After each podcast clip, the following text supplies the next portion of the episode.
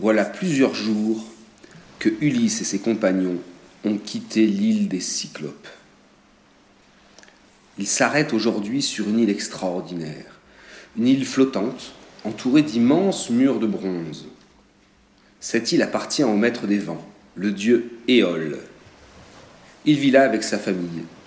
Éole accueille Ulysse pendant un mois, un mois pendant lequel Ulysse raconte à Éole ses aventures depuis la guerre de Troie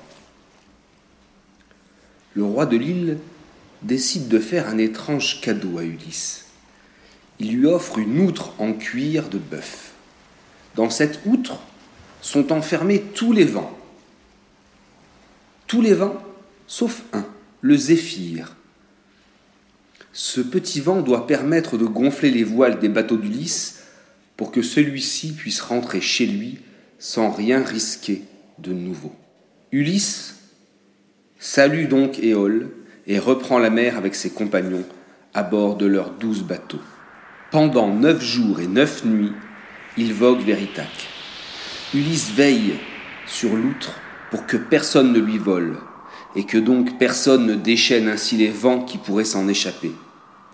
Mais épuisé, Ulysse finit par s'endormir, alors qu'Ithaque apparaît à l'horizon. Les hommes d'équipage, jaloux de tous les cadeaux reçus par Ulysse, profite de son sommeil pour prendre l'outre des vents et l'ouvrir. En un instant, la tempête gonfle les voiles et repousse les bateaux vers le large, loin d'Ithaque. Ulysse se réveille brusquement quand il comprend ce qui s'est passé, quand il comprend que la jalousie de ses compagnons est venue tout gâcher.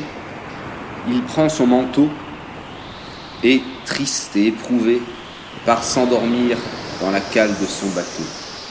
Il aura sûrement besoin de force pour retrouver le bon cap et enfin parvenir à Ithaque, là où Pénélope sa femme et Télémaque son fils l'attendent.